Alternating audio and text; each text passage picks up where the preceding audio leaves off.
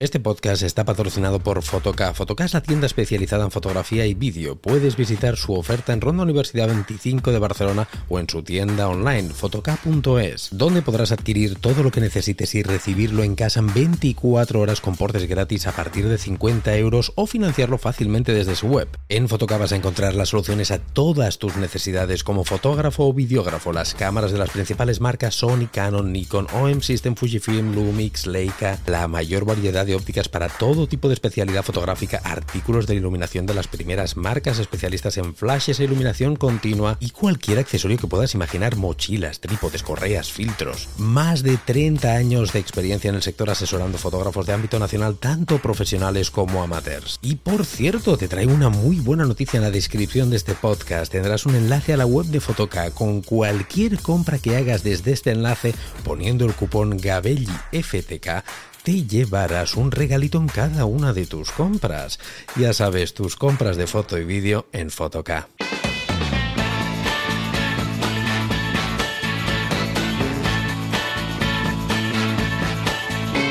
Hola, ¿qué tal? ¿Cómo estáis? Bienvenidos a un nuevo programa, bienvenidos a un nuevo podcast. Muchos de vosotros ya sabéis que yo soy usuario de OM System, de Olympus, y también sabéis que hace ya unos meses he adquirido una Sony A7 IV. Esto ya lo he explicado por activa y por pasiva. De hecho, empezamos a explicar aquí en el podcast los motivos por los que quería adquirir una full frame y uno de ellos era para daros mis opiniones más sinceras de diferencias que encuentro entre estos tipos de sensor, un sensor micro 4 tercios como es el de mis Olympus o un sensor de formato completo, 35 mm full frame, llamarlo como queráis, paso universal de Sony A7 IV, en este caso que es la cámara que tengo. Llevo ya unos meses trabajando mucho con la Sony, han habido situaciones en las que mm, me ha ido muy bien tenerla y han habido otras veces que no os voy a engañar, que me he obligado a, me, he obligado a utilizarla, yo hubiera sido más feliz quizá con mis Olympus, pero me he obligado a utilizarla para eh, saber qué tal se comporta bajo cualquier tipo de situación y, y, bueno, para también hacerme un poco a ella, ¿no? Porque hacer una... Empezar a hablar de comparativas y de, es algo que tenemos que hacerlo con mucho cuidado, porque yo sé que estos podcasts, pues hay mucha gente que se lo toma como, vamos, como el santo grial, ¿no? Y lo que dices va misa a veces para algunos. Yo siempre os digo que, ojo, que esto es mi opinión, según mi casuística, según mi flujo de trabajo, según mi nicho profesional dentro de la fotografía y el vídeo cada uno del cada caso vuestro va a ser totalmente distinto, cada casuística es un mundo y no tiene por qué encajar estas opiniones que yo os voy a lanzar, que os voy a decir con las que tengáis vosotros en función de vuestra disciplina fotográfica. Esto quiero que lo tengáis muy en cuenta para que después no digáis, ah, no, es que esto que has dicho, esto que esto que digo es, repito, en función de mi trabajo. Y he querido tomarme un buen tiempo, unos cuantos meses, trabajando, como os he dicho, en muchas situaciones con la Sony, con Olympus llevo ya años, para, para poder decir con propiedad pues mis impresiones. Seguramente estáis escuchando el perrete que siempre que grabo evidentemente sube, baja las escaleras, no para. El tío está todo el santo día quieto. Es ponerme a grabar y se pone como loco, no sé qué le pasa, sube, baja, viene, se va, bueno, no para, no para, pero bueno, esto ya lo sabéis. Bien, vamos a arrancar eh, con unas... Bueno, antes de arrancar, perdón, esto de hacer las cosas sin guion, os explico. Como son tantas las cosas eh, que creo que tenemos que poner sobre la mesa y que os tengo que explicar de mis opiniones entre un sistema y el otro, creo que lo más justo es hacerlo en varias en varios programas, en varios capítulos. No sé si serán seguidos, a lo mejor la semana que viene hay otro programa que no tiene nada que ver con este, pero habéis visto que pone parte 1 en este podcast porque mm, el, hacer una comparativa a lo mejor me va a llevar, pues yo qué sé, seis meses más, ocho meses más. ¿Por qué? Porque dentro de cada trabajo te vas encontrando a veces con situaciones distintas. Por lo tanto, va a ser una serie que la voy a dejar abierta y a medida que vayan sucediéndome cosas en las que pueda dar nuevas aportaciones, os voy a hacer, pues voy a hacer, voy a sumarlas, voy a hacer otro podcast y, vamos a empezar a, y vamos a tratar estas, estas diferencias. Ojo, cómo me estoy liando hoy, eh? Rubén, estás un poquito que se te lengua la trama y estás un poquito raro. Debe ser el calor, las ganas de coger vacaciones, no sé, no sé. Bueno, ya sabéis cómo va esto del podcast, ¿eh? sin guion y encima no hago cortes. Esto va como va. A pelo. Bien, arrancamos. Si os parece, vamos a abordar una serie de cosas, no todas, ni mucho menos, porque también el hacerlo en varias partes, estos, estas comparativas, es porque no quiero que estos podcasts se alarguen una barbaridad. Fíjate, llevamos ya a lo mejor con unos cuatro minutos largos y, solo es la presentación. Pues imagínate cuando empiece a hablar, ¿no? Tampoco no quiero que sean tan, tan largos.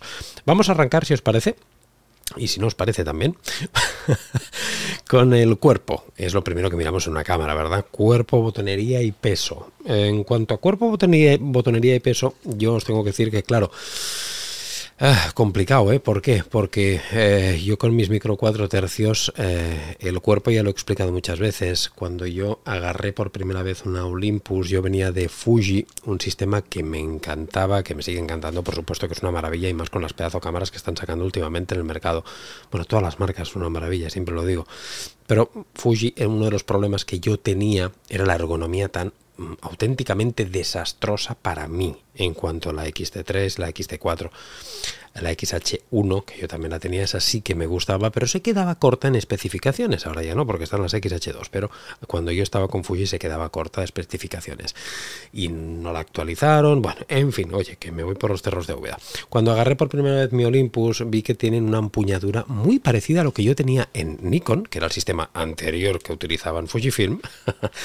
una ergonomía muy, muy buena, pero sobre un cuerpo muy pequeño. Por lo tanto, tenían lo mejor de todos los mundos. Tenía una ergonomía brutal en cuanto al cuerpo de, cámara, en cuanto al agarre, al grip y, un peso que es, es de risa, ¿no? La, las Olympus. Em, me enamoró, me enamoró. La botonería me pareció espectacular porque yo sabéis, lo explico muchas veces, yo no era no era fanático de, de hecho no me gustaban los diales de Fuji, en plan retro, muy bonitos, pero yo no los utilizaba, los tenía todos disociados y lo acababa utilizando la cámara como la utilizó esta y como utilizaba la Nikon. Y en esta cámara encontré un equilibrio perfecto en cuanto a agarre y grip y, botonería. En cuanto a, estamos hablando de Olympus, ¿eh? Olympus o M-System actualmente, ya sabes cómo va esto.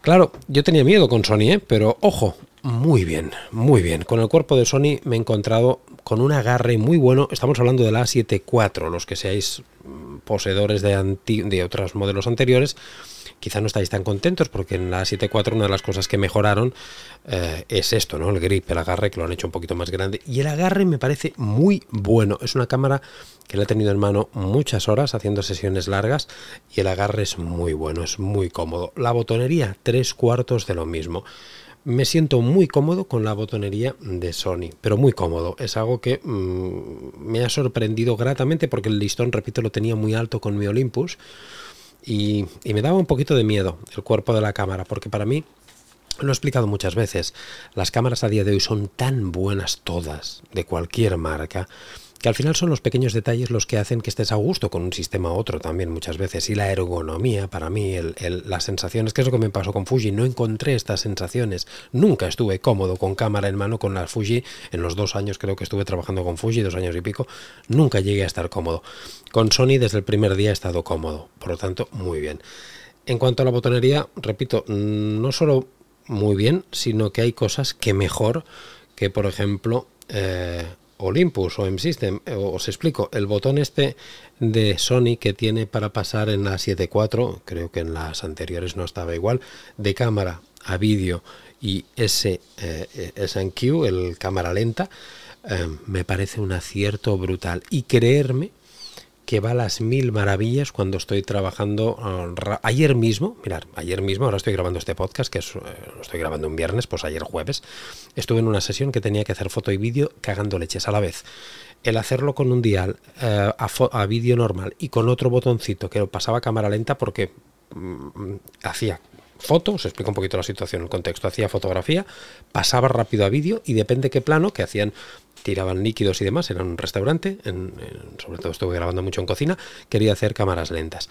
Este botón, o sea, esta, esta posibilidad que tiene la Sony de pasar de la cámara al, al vídeo y al S&Q, me parece un acierto brutal y ha hecho que trabaje muy rápido pasando de foto a vídeo. Igual que me ha encantado que en los bancos de memoria 1, 2 y 3, que también tengo con mis Olympus y con mi OM System, la gran diferencia es que en Olympus, este banco de 1, 2 y 3 solamente lo puedo utilizar para foto.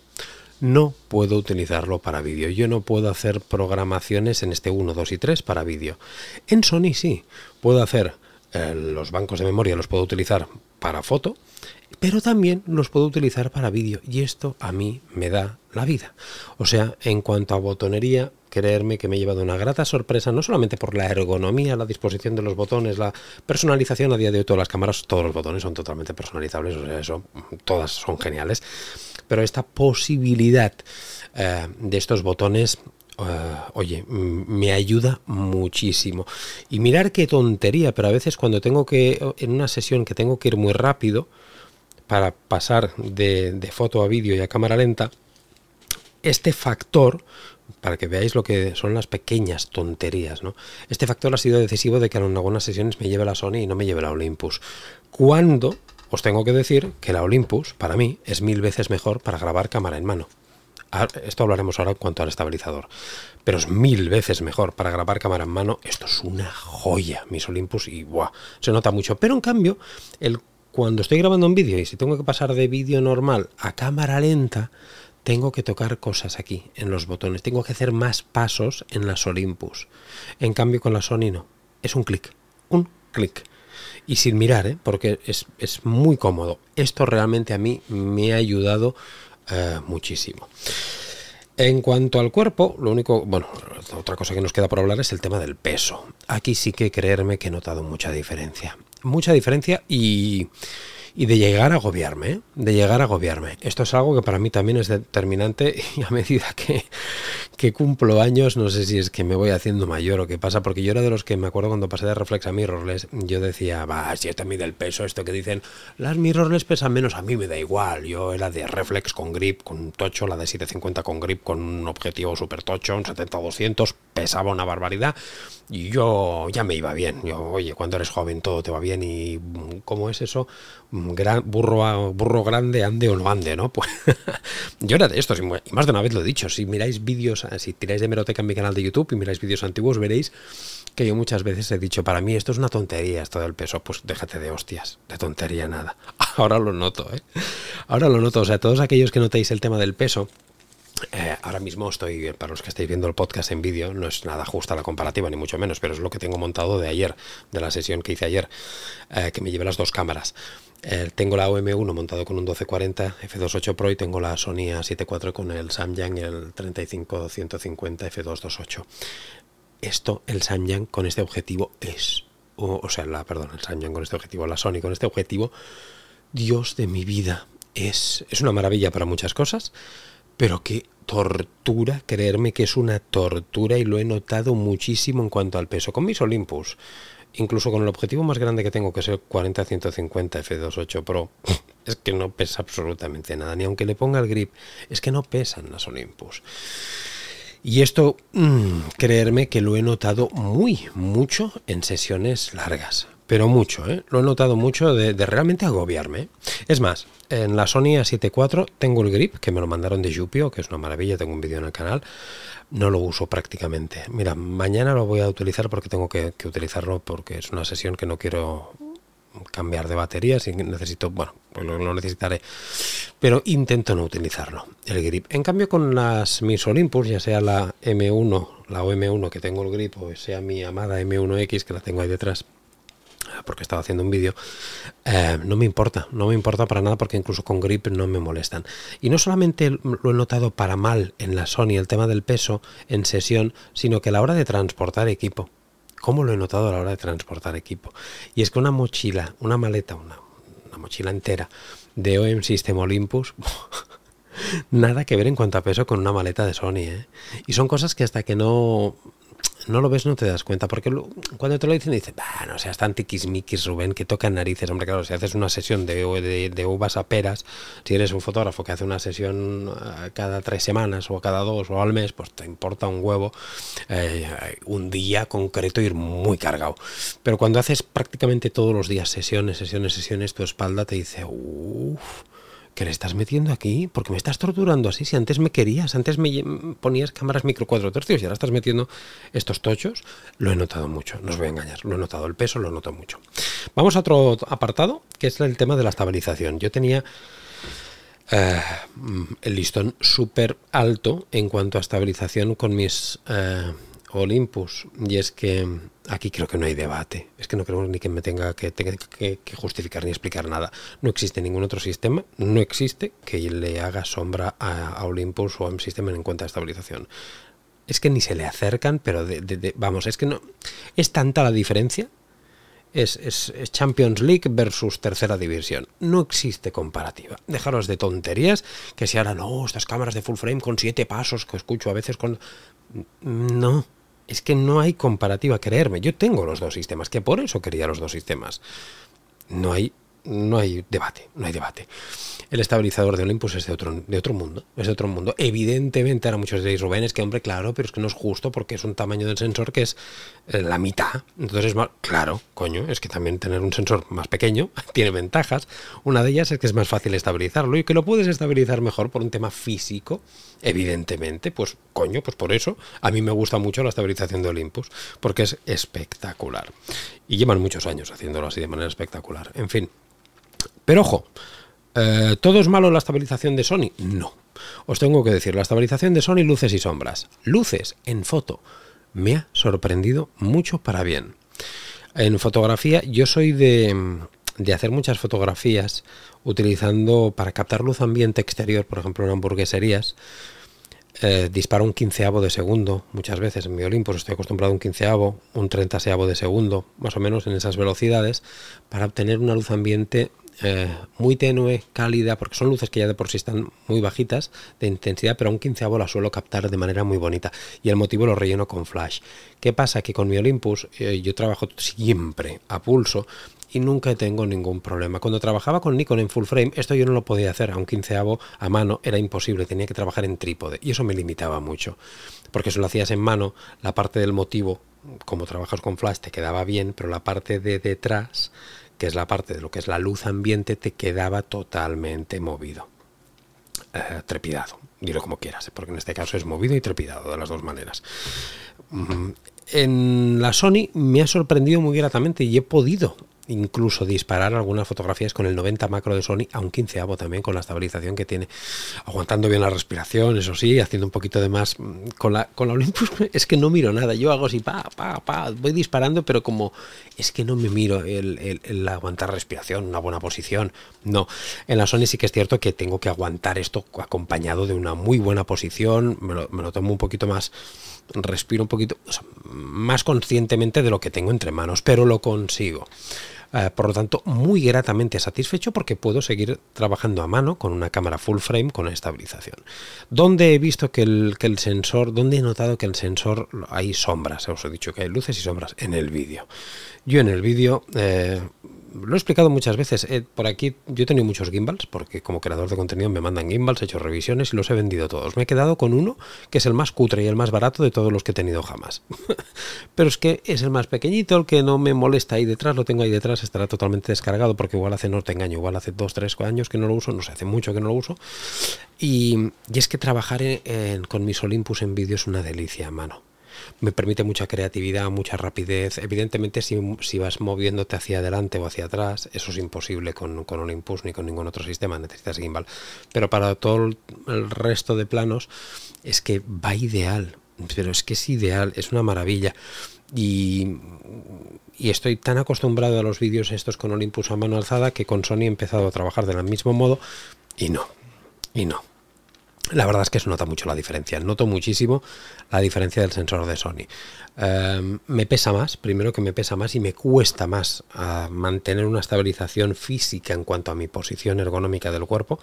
Eh, y aparte de que me pesa más la cámara, mm, lo notas, lo notas enseguida que cualquier mínimo movimiento le cuesta mucho más de estabilizar en vídeo. Mm, a mí me pasa, repito, eh, por mi tipo de, trabajo. También es cierto, obviamente, que es, por ejemplo, si trabajo con ópticas un poquito largas, si trabajo con ópticas, no sé, con el, eh, el Viltrox 16 milímetros, que es una maravilla, que hace poco lo traje en el canal, o el TT Artisan, que también lo traje, el de equivalente a un 40 milímetros, pues es, oye, mejor, es más fácil pero con Olympus puedo grabar incluso a mano alzada perfectamente con el 40-150, que tiene una distancia focal equivalente a 300 milímetros en formato completo. Y ahí no hay color, ¿eh? es una auténtica maravilla. Realmente mm, lo he notado también muchísimo. Eh, tengo aquí otro punto anotado porque tengo solamente los puntos anotados, no hay guion, simplemente unos puntos sin orden que quiero explicaros en este primer episodio de este podcast de comparativa de Sony versus Olympus. Repito, bajo mi flujo de trabajo. Y tengo aquí apuntado la ráfaga la ráfaga me tarda mucho en Sony. me tarda muchísimo en Sony, sí que es verdad. Eh, he notado, claro, es que la ráfaga de Olympus es que es un rayo es que es un rayo.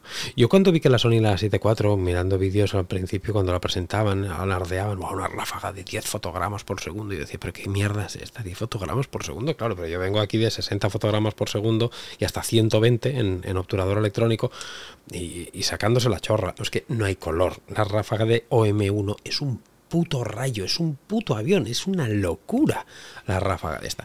¿Que la necesito esa ráfaga tan bestia? Ni de coña yo no la necesito. Pero sus 18 fotos por segundo, sí que estaba muy acostumbrado, el y, ahora pasar a 10, digo, coño, ¿qué pasa aquí? Y encima, eh, no solamente me he encontrado que tiene una ráfaga más lenta, que repito que yo soy feliz con 10 fotogramas, ¿eh? no necesito más. Por mí mm, tampoco no necesitaría más, me podría acostumbrar muy bien. Pero sí que me he dado cuenta que yo estas ráfagas cuando las hago siempre es cuando tengo la cámara conectada en Tethering a Capture One. Eh, cuando hago ráfagas en mi flujo de trabajo, en mi disciplina fotográfica, que sabéis que el 95% de mi fotografía es comida, fotografía de comida, cuando eh, estamos en un restaurante en una hamburguesería y le echan un líquido a un producto, queremos hacer un splash, cosas de este tipo, ¿no? Ahí hago ráfaga. No sé por qué, bueno, creo que sí que sé por qué es, pero cuando con la Olympus, a una, poniendo unas 18, 18 fotogramas por segundo, hago me lo aguanta muy bien y en Capture One me va pasando las fotos, bueno, tarda un poquito más, pero me las va pasando bien. Ahora bien, cuando trabajo con la Sony y hago la ráfaga, 10 fotos por segundo, mm, la mitad, que más o menos de las que hago con mi Olympus, me tarda, el Capture One se me queda casi bloqueado. Me tarda un montón en pasarme la ráfaga que he hecho. ¿Por qué? Os preguntaréis. Pues supongo que es por el tamaño del archivo RAW. Es lo que yo deduzco. Si alguien tiene otra, otra opinión, hacérmelo saber. Pero estamos hablando de un RAW que aún comprimido, porque yo trabajo con Sony con el RAW en L, no sin compresión, sino un poco comprimido. Poco comprimido, pero algo comprimido. Eh, pesa el doble, justo el doble que en mi OM1. Estamos hablando con mi, mi, un RAW sin compresión, sin ningún tipo de pérdida, son unos 19 megas, 19-20 megas. En Sony, con compresión, la mínima, pero con compresión, son 40 megas, es el doble. Claro, cuando yo paso una ráfaga del doble al Capture One trabajando en tethering, el ordenador se me, tarda un montón. Y esto lo noto porque cuando estoy con un cliente y trabajo una ráfaga con mi Olympus, y el cliente se pone al lado para ver las fotos en el ordenador, en nada, boom, ya nos aparece toda la ráfaga. Anteayer porque llevamos una semanita de trabajo de no veas, hice una sesión en una hamburguesería haciendo ráfaga con la Sony y cuando hice la ráfaga nos ponemos, hago la ráfaga, acabo, dejo la cámara encima de la mesa, nos ponemos delante del ordenador para mirar y, nos quedamos así como tontos y digo, no, espérate un momento que tarda un poquito en, un poquito, joder, tardó la Biblia en verso, tarda, me tarda mucho en pasar las fotos al Capture One. Eh, en esto también lo he notado mucho, que esto al final, al fin y al cabo, se resume en el tamaño del archivo RAW que evidentemente es mucho, es el doble, es el doble. y ya no hablo sin, sin comprimir, sería un poco más del doble, pero bueno. Eh, igual tendré que mirar de comprimirlo un poquito más, el RAW, porque hay más, hay tres opciones de compresión en Sony. Pues miraré seguramente de hacer alguna prueba a ver si no pierdo demasiada calidad y puedo hacer que la ráfaga me sea un poco más, más rápida. Hablando de esto del Capture One, una cosa que sí que pequeñas diferencias, ¿eh? lo que os decía antes, de pequeños detalles que hacen que a veces te inclines más por un sistema o por otro. Aquí os tengo que decir que Sony eh, me ha ganado, me ha ganado por una simple razón. Y es que yo sabéis que todas mis sesiones, bueno, todas no, pero el 95%, 90-95% de sesiones que hago en, localizaciones con mis clientes trabajo conectado en Tethering. ¿Qué quiere decir conectado en Tethering? Que pongo un cablecito de Tether Tools con mis cámaras al ordenador, al MacBook Pro y todo cuando disparo aparece en Capture One. Y no solamente aparece y el cliente lo ve y el cliente puede seleccionar la fotografía, sino que yo tengo una serie de estilos personalizados que ya les, les aplico un estilo allí en el set. ¿Por qué? Porque no van a ver el rabo en crudo, ya ven un estilo que ven un, más o menos un 70% de la fotografía finalizada en el momento que hago la toma. Yo disparo, nos aparece la foto en Capture One y le aplico un estilo. ¿De acuerdo? Tengo varios estilos y cuando un cliente eh, repetimos, que porque la mayoría de nuestros clientes son recurrentes y repetimos todos los meses, cuando la hacemos la primera vez la sesión y le hago la edición, yo me creo un estilo de ese cliente, de manera que cuando voy la siguiente vez a ese cliente, disparo ya y le pongo su estilo. De modo que ya ve prácticamente, repito, el 70-80% de la fotografía. Simplemente quedan hacer los ajustes locales de pinceles que lo hago aquí en el estudio. Pero ya ve una fotografía muy cerca, muy cercana a lo que va a ser el, el, final y eso al cliente le encanta. Y a mí también, porque evidentemente me va muy bien para ver un poquito ya, hacerme una idea del resultado final de la fotografía y por dónde vamos. ¿no? En Olympus eh, sabéis que no tiene compatibilidad directa con tethering en Capture One.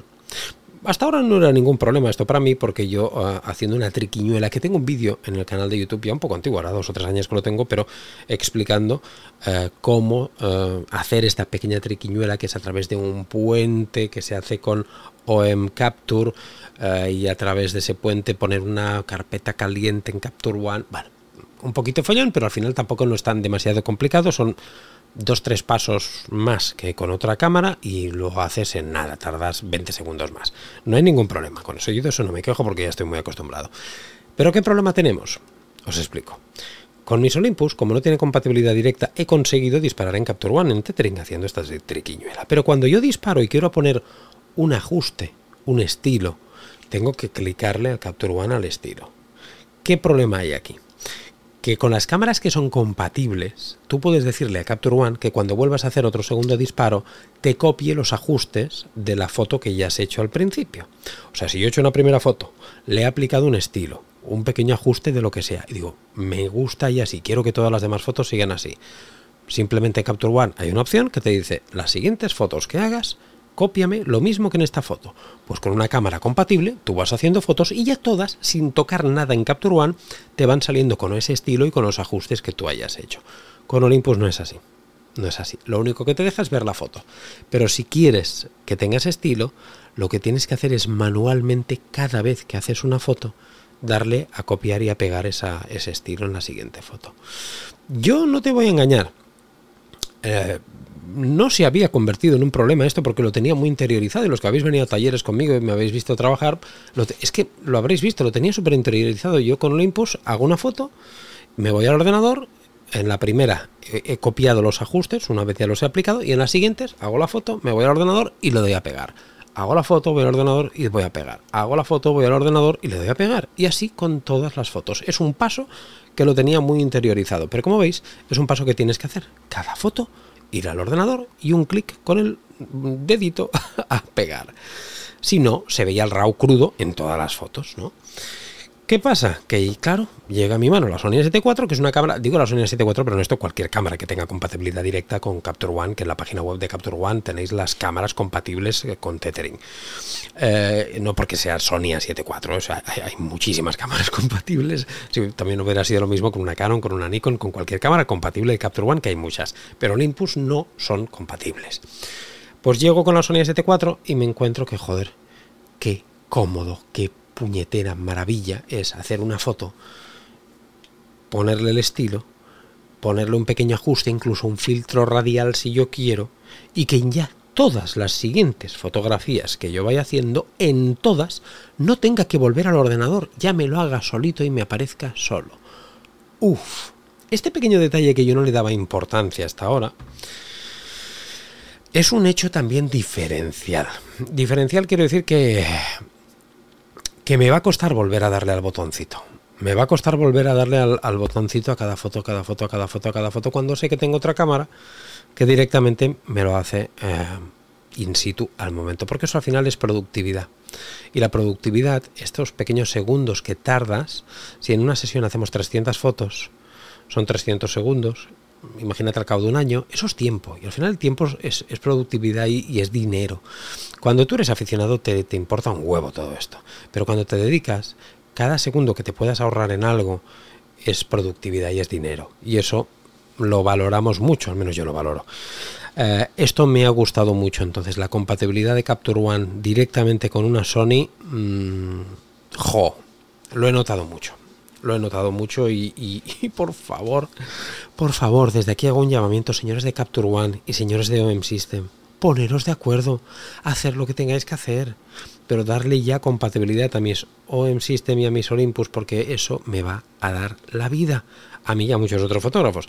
Pero por favor, yo llevo tiempo pidiéndolo, es algo que, a mí es lo... Es de las pocas cosas que me faltan en, en, OM System. Porque el tema de rango dinámico y tal, bueno, yo tampoco no, no, tengo demasiado problema. Y profundidad de campo, al contrario, prefiero mil veces el de mis OM System. Ahora lo hablaremos, esto. Pero por favor, señores de Capture One y Olympus, coño, que uno le invite al otro a una a una cena o, bueno, unas cuantas me imagino que tendrán que ser, porque esto no será tan fácil como invitar que los señores de Olympus digan, va, señores de Capture One, os pago una cena y me ponéis la compatibilidad. Ya sé que no es así, ya lo sé, es un poco coña esto, ya lo sé que no va así, pero hacer lo que tengáis que hacer, cojones, hacer lo que tengáis que hacer, pero darnos compatibilidad, que me parece mentira que no haya compatibilidad con un sistema tan, joder, tan mm, tan bueno como es Olympus o M-System y con tanta gente, tanto usuario del sistema micro 4 tercios con un programa revelador como Capture One. En fin, vamos a los dos últimos pasos que tengo apuntados aquí, eh, que he notado muchísimo también, eh, cosas que es como la profundidad de campo. Esto lo he explicado muchas veces y esto voy a hacer un vídeo solamente de esto en YouTube porque he hecho varias fotografías y aquí en el podcast creo que es injusto enseñarlo porque muchos de vosotros lo, el podcast solamente lo, lo, lo, escucháis en formato audio, no lo veis en el vídeo podcast, no lo veis en YouTube, lo escucháis solamente en plataformas de podcasting y sería injusto utilizar este medio del podcast para enseñar las fotos, ¿no? Porque habría gente que se quedaría sin verla. Voy a hacer un vídeo solamente en YouTube porque tengo varias fotos donde os demuestro exactamente lo que yo siempre he dicho, los dos pasos de diferencia de pérdida de flash y profundidad de campo full frame respecto micro 4 tercios. Os explico. Eh, cuando yo trabajo con, eh, con mi OM System, con mi Olympus, con mis Olympus, mis OM System, y trabajo a F4, que es el F que yo suelo trabajar siempre por defecto, F4 en full frame es equivalente a F8. Me explico. Este sensor es la mitad de pequeño que uno de formato completo, ¿de acuerdo? La mitad. Y esto afecta a muchas cosas. Afecta para bien y para no también a veces, ¿no? Depende de la casuística que tú tengas. En cuanto a lentes, sabéis que nos duplica la lente. Esto es muy bien, es muy bien, porque con un objetivo así, muy pequeñito, tengo una, una distancia focal muy grande. Y por lo tanto, a mí me encanta eso. Y en cuanto a profundidad de campo, también se multiplica todo por dos. ¿Qué quiere decir? Que si quiero, si trabajo en F4 aquí, en F4, en full frame es lo mismo que F8. Y esto tengo fotografías que os lo voy a enseñar en un vídeo que he hecho. Tenemos la misma profundidad de campo. La misma. Son dos pasos por debajo, dos pasos por encima, depende si hablamos de full frame o de micro 4 tercios. ¿Qué quiero deciros con eso? Que yo, por ejemplo, el F8 en full frame, F4 en micro 4 tercios, es un estándar que con las focales que yo suelo trabajar, que son equivalentes a 90 milímetros, 90 milímetros en full frame, 45 en Olympus, las que suelo trabajar en gastro, eh, me da una profundidad de campo muy adecuada para el 80-90% de los productos gastronómicos. Una profundidad de campo adecuada. Ni se ve solo un pegote con muy poco foco y todo lo demás no sabes ni lo que es, que eso no es bonito en gastronomía, ni es todo en, hiperfocal, ni está todo como un móvil. es, una relación para mí perfecta, exquisita F4 o F8 en full frame. Claro, ¿qué problema hay aquí? Os explico. De F4 a F8 van dos pasos, pero también de luz. ¿Qué quiere decir de luz? Y esto lo tengo comprobado en un vídeo que os lo he, que lo he hecho con el Profoto A2. Con el Profoto A2 hice una fotografía, una hamburguesa, a, F4 con, eh, con la Olympus, y me daba un valor X, el flash, lo tengo todo grabado y lo vais a ver en un vídeo que voy a hacer. ¿Qué pasa? Que cuando hice esa misma fotografía, para obtener el mismo resultado con la Sony, tuve que poner la Sony a F8, esos dos pasos de diferencia. ¿Qué pasa? Que el flash lo tuve que subir también dos pasos más. ¿Por qué? Porque de F4 a F8 hay dos pasos de luz, no es el doble, ¿eh? son cuatro veces menos luz cuatro veces menos luz, son dos pasos. Por lo tanto, el flash tengo que ponerle esos dos pasos que es cuatro veces más potencia. ¿Qué quiere decir? Que lo tuve que poner a tope. A tope el flash, prácticamente. Es por ello que cuando trabajo con una cámara micro 4 tercios, eh, trabajando a la misma profundidad de campo que en una full frame, F4, repito, en micro 4 tercios, F8 en full frame tienen la misma profundidad de campo, pero en micro 4 tercios tengo cuatro veces más luz. Por lo tanto, en mis flashes tengo que usar cuatro veces menos potencia. Esto lo entendéis, ¿no? Me imagino, lo estoy explicando muy poquito a poquito, muy para que lo vayáis entendiendo y repitiéndolo. Pero lo vais a ver también en un vídeo que lo voy a complementar para que ahora cuando vuelva de vacaciones seguramente voy a hacer ese vídeo para que lo veáis. Eh, y, esto es así, ¿eh? esto no es opinable, no es debatible, es un hecho, coño, esto lo, he comprobado, está hecho y, lo vais a ver. Cuatro veces más luz con la misma profundidad de campo. ¡Jo! Se nota mucho. ¿Por qué se nota mucho? Porque cuando tengo que hacer una ráfaga, yo con, los flashes que trabajo, ya sean en Profoto el A2 y el A10 o en Godox el AD300, el V1 y los AD100 Pro, con full frame no tengo narices a hacer una ráfaga a F8 o a F11. No tengo narices. Tengo que subir el ISO una barbaridad. ¿Por qué tengo que subir el ISO una barbaridad? Porque los flashes, para hacer la ráfaga, estos flashes pequeñitos que estamos hablando, el A2 de Profoto, el, el AD100 Pro de Godox, estos flashes que son de 100 vatios aproximadamente, o 300, la de 300 Pro, para congelar Ah, para hacer una ráfaga que me aguante en la ráfaga, digamos, que el buffer me lo aguante bien, tienen que estar normalmente a la mitad de la potencia del flash, o un poquito más de la mitad, como mucho el 60% de la potencia. ¿Qué pasa? Que con un F8 no me da, ni de broma, porque necesito casi toda la potencia de estos flashes. Entonces tengo que subir el ISO. Esto mm, lo he notado para mal en las Sony, pero no en la Sony, ¿eh? esto no es por la Sony A7 IV, esto es por cualquier cámara de formato completo.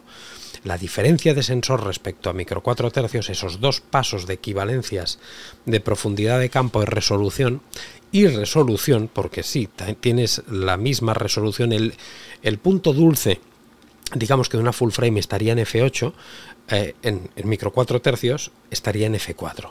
O sea, en F4 tenemos una calidad increíble, increíble, su máxima calidad prácticamente, y en full frame en F8. Dos pasos de diferencia, cuatro veces más luz, repito. Esto lo he notado mucho. Y mirar, os voy a decir un caso real que me pasó hace un par de semanas. Estaba en un cliente en una hamburguesería. Eh, por si veis las fotos, se llama Whistler, Whistler La Pineda, un cliente mío que hace tiempo que lo tenemos. Y le hicimos una sesión que tengo algunas fotos en Instagram. Y el cliente me decía, me acuerdo que estaba trabajando, empecé a trabajar en F8 con la Sony. Y me dijo, uy, en F8 y trabajaba con el 90 macro. Hacía la foto y, me decía, es que veo, a mí me gusta que esté todo a foco.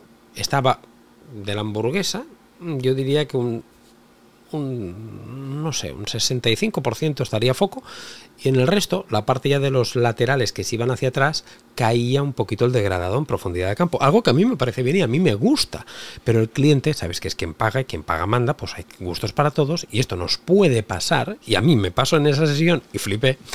Me dice el cliente que no, no, que quería toda la hamburguesa a foco, como si hiciéramos la fotografía con un móvil, todo a foco, todo a foco. Bueno, empieza a subir, digo, subo un paso más. De F8 me voy a F11 hago la foto, me dice el cliente, no, no, sigue estando como está en tethering conectado y el cliente lo veía, me dice el cliente, no, no, sigue estando desenfocadita. Me decía, a mí me gusta todo a foco.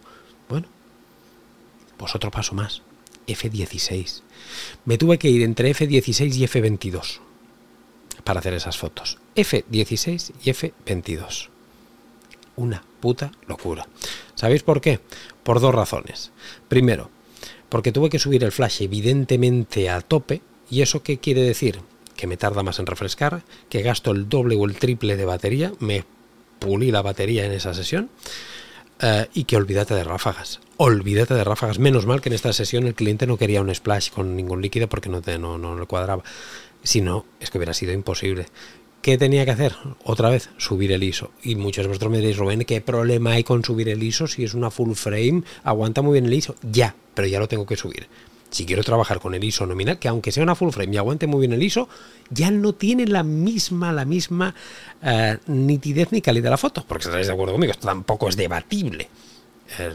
la máxima calidad la encuentras en el ISO mínimo nominal. Y eso está en cualquier cámara del mundo. Pues ya aquí no podía hacerlo, tenía que subir el ISO.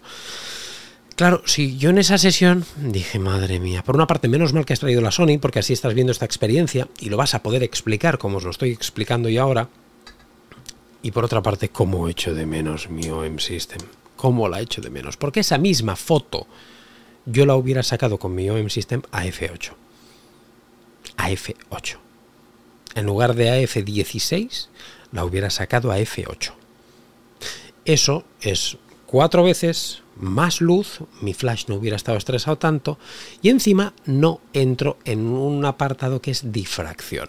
Y es que os estaba diciendo que eh, antes que me, he olvidado decirlo, os he dicho, hay varios problemas cuando cerramos tanto el diafragma. Primero que estresamos mucho el flash, como os he dicho, potencial máximo, recicla más lento, se gasta más la batería. Y segundo, que eh, tenemos, perdemos calidad. El F, el, diafragma, a medida que lo cerramos mucho, corremos el riesgo de entrar en difracción cromática. Esa difracción pues, es un principio físico también de la luz eh, que hace que perdamos calidad. En cambio, con micro 4 tercios en F8, olvídate, no entras en difracción ni de puta broma. En un 90 milímetros en ese objetivo macro, yo creo que igual tampoco, pero ya empezamos a perder un poquito de calidad. Entonces, F16 o F22 en, una óptica de full frame no tengo la misma calidad que F8 en una óptica de micro 4 tercios. Un poquito complicado todo esto. No sé si lo vais siguiendo y si lo vais entendiendo. Yo creo que sí. Yo creo que sí. Y repito, son pruebas que he hecho bajo mi casuística, bajo, mi trabajo. Pero coño, os tengo que ir explicando. Eh, por lo tanto, em, para mí la relación de profundidad de campo versus potencias de flash, inigualable mis OM System y mis Olympus. No hay color. Esos dos pasos se notan mucho si queremos trabajar con flashes pequeños. Si tú quieres trabajar con un flash de 600 vatios o de 1000 vatios, ya me la trae floja esto. Ya, esto ya da igual, porque ya tienes potencia suficiente. Pero cuando trabajamos con estos flashes, que son con los que yo trabajo, tanto de Profoto como de Godox, de movilidad, flashes acotaditos, pequeñitos, esos dos pasos me dan la vida con Olympus y con Sony sufro. Sufro y tengo que jugar mucho con el ISO. El último apartado que tengo aquí para este podcast, que madre mía, quería hacerlo más corto y se está alargando más que la obra del Escorial esto. Rango dinámico. Aquí el rango dinámico mm, gana Sony, por supuesto. Es un sensor más grande, por lo tanto eh, tenemos más rango dinámico y esto es así. Esto es así. Tiene 33 megapíxeles en resolución. Esto lo haremos en otro podcast, que el tema de la resolución, porque esta tiene 20 megapíxeles, la Olympus y esta tiene 33. Pero Ojo, eh, que me ha sorprendido resultados. Aquí pero os lo explicaré también. Y todo esto que os, que os quiera demostrar con imágenes, iré haciendo vídeos también en YouTube después específicos de esto. Aquí en el podcast tocamos un poquito, me explayo mucho más, porque aquí un podcast, hacer un podcast de una hora es mm, encaja y hacer un vídeo de YouTube de una hora pues es un suplicio, es una tortura. Pero por esto en YouTube iré haciendo cosas más pequeñitas con imágenes y vídeos que lo veáis y aquí charlamos simplemente más a nivel opinión y os explico casos, cosas que me han pasado y demás. El rango dinámico sí que se nota, se nota en, la Sony. Eh, y donde lo noto sobre todo en situaciones de poca luz. En situaciones de poca luz lo noto también porque evidentemente eh, me aguanta también mejor el, ISO. Esta Sony S7 aunque dicen que no, o al menos no te lo dicen oficialmente, que no tiene ISO dual, yo sí que he notado en algunos ISOs que cuando subes mucho te, te pega un bajón y eso es como si hubiera un ISO dual y me parece muy guay, cosa que con, con Olympus OM System no hay. Y aunque con esta OM1 han mejorado una locura, y yo llego a trabajar a 12.800 ISO con esta Olympus, eh, con haciendo, aplicando la reducción de ruido, sí que se nota se nota. Fotografías nocturnas que muchas veces vamos, Monse dispara con Olympus y yo he disparado con Sony, cuando después paso las fotos aquí al Capture One, se nota mucho, se nota mucho en el tema de ISO, pero es normal y es por eso también eh, muchos fotógrafos que tienen que trabajar en, en, estas situaciones con muy poca luz tienen que ir a por sensores de formato completo y eso es lógico. Igual que otros fotógrafos necesitan pues las ventajas que he ido mencionando de micro 4 tercios y tienen que ir a por micro 4 tercios. Es que al final esto es lo bonito de trabajar con sensores distintos y de tener sensores distintos en el mercado hoy día. Que tengamos un sensor adecuado para cada casuística nuestra que cada una de, nuestras casuísticas, de nuestros flujos de trabajo es totalmente diferente. Y lo bonito es eso, estaríamos jodidos si solo hubiera uno o dos sensores y con eso, pues, a la de todo el mundo que se apañe con eso. No, coño, tenemos mucha variedad. Pero mira que si somos tocanarices, que encima que tenemos mucha variedad de sensores, de cámaras, de, de, opciones, para que todos estemos contentos, lo que hacemos, somos tan capullos que en lugar de estar contentos nos peleamos. Ah, es que la mía es mejor, no es que es mejor full frame, es que es mejor APS-C, es que es mejor micro 4 tercios Ah, es que tú tienes ruido, es que tú tienes lo otro, es que mi objetivo es así y el tuyo es así. Somos la hostia, ¿eh? En lugar de estar contentos y decir qué maravilla que estamos en una época en que tenemos eh, necesidades cubiertas prácticamente para todos los fotógrafos, y en lugar de, decir, joder, qué pasada, nos enfadamos y, se crean las figuras de los haters y de los fanboys. Tócate los cojones. ¿eh? Espero que este podcast no, no haya, no, no, no sea propicio para ello, ¿no? Que no hayan, que no nazcan ni, ni, se presenten aquí haters ni fanboys de uno o de otro, porque lo que pretendo es analizar en función de mis necesidades y, daros sobre todo al final a entender, que lo más importante para mí es eso, daros a entender que los distintos sistemas son beneficiosos para todos, no solo para unos, para todos. Y eso lo tenéis que entender que no hay nada mejor, que no hay nada peor, que hay lo que se ajuste a tu necesidad. Y si, oye, con estos podcasts que voy a hacer, eh, intento aportarte un poquito de luz en tu necesidad, si estás en la situación de decir, ¿qué necesito? Pues oye, al final es lo que lo que me ha hecho que yo pues me compré una cámara full frame para poder aportaros estas cosas, no para, para debatir en plan chungo, sino para aportar, para sumar. Espero que, así haya sido y que te haya gustado este programa. Nada más que decirte que me enrolla mucho, que llevamos, fíjate, casi tres cuartos de hora de podcast y, van a venir bastantes más de estas comparativas, porque al final hemos tocado 1, 2, 3, 4, 5, 6 puntos y tengo muchos más que vamos a ir tocando, pero vamos a ir haciendo en próximos podcasts. Nada más que decirte que ha sido un placer que me acompañes en un programa más. Recordate que todos los lunes tienes aquí podcast en formato audio a las 7 de la mañana y a las 6 de la tarde sale también en YouTube en vídeo podcast por si me quieres ver el careto, pues oye, no lo entiendo mucho, pero ahí está mi careto en YouTube para que lo veas. Hablando de YouTube, sabes que en YouTube tiene siempre, aparte de este vídeo podcast los lunes, los miércoles siempre hay vídeo y algún viernes también hay vídeo sorpresa.